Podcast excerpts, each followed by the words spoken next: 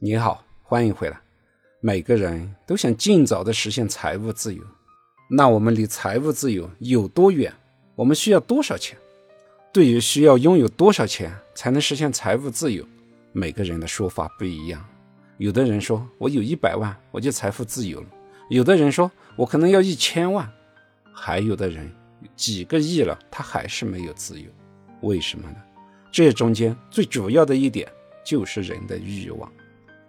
自由与否是你个人的欲望所决定的。富翁和渔夫的故事，相信大家都听说过。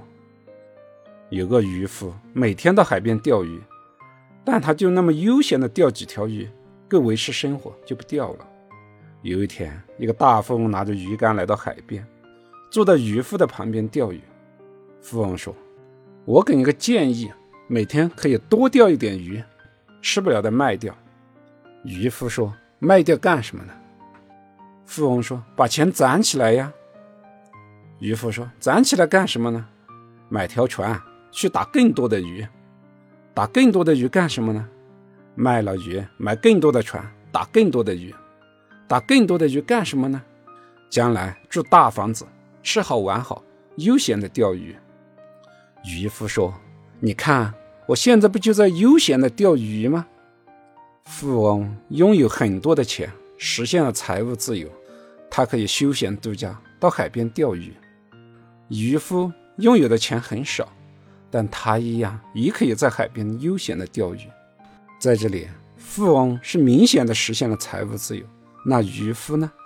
我们看到渔夫他不是为了多卖钱而钓鱼，所以他也实现了财务自由。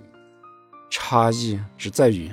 富翁可能住着大的房子，吃着酒店里的高档西餐，而渔夫可能住着小房子，还需要回家去做饭。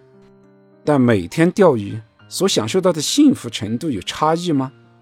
他们所呼吸到的每一口海风都是一样的新鲜，他们钓到的每一条鱼都是一样的喜悦。渔夫每天的需求比较少。他每天需要花的钱也就少，而富翁的需求比较多，所以他每天花的钱也就比较多。所以，欲望决定了每个人在实现财务自由的目标上所需要的金钱数量是不一样的。在财务自由的收支平衡上，支出才是最重要的，而支出的多少由个人的欲望所决定。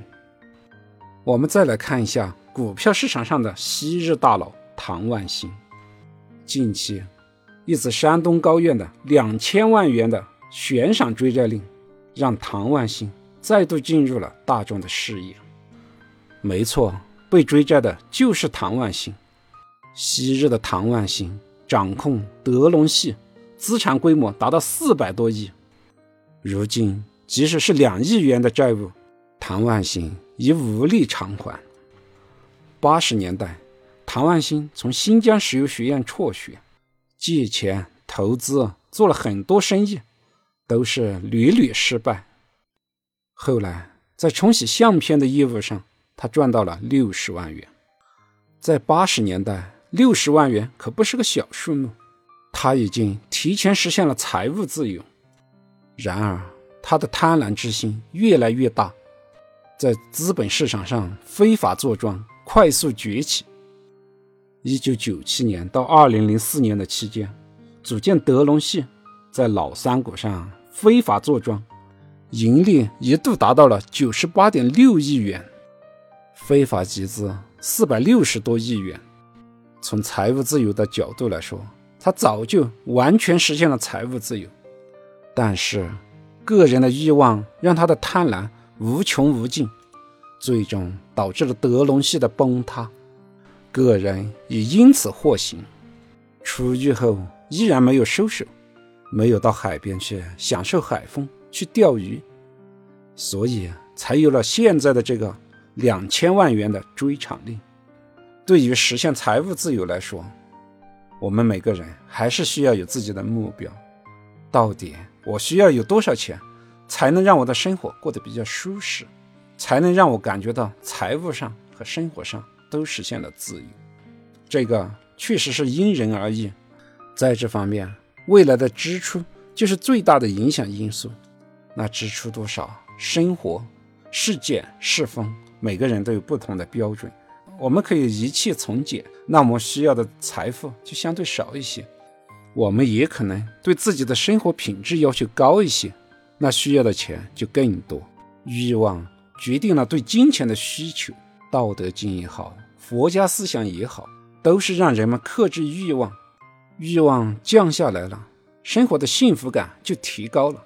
所以说，欲望少一点，智慧就会多一点，离个人实现财务自由的路就更近一点。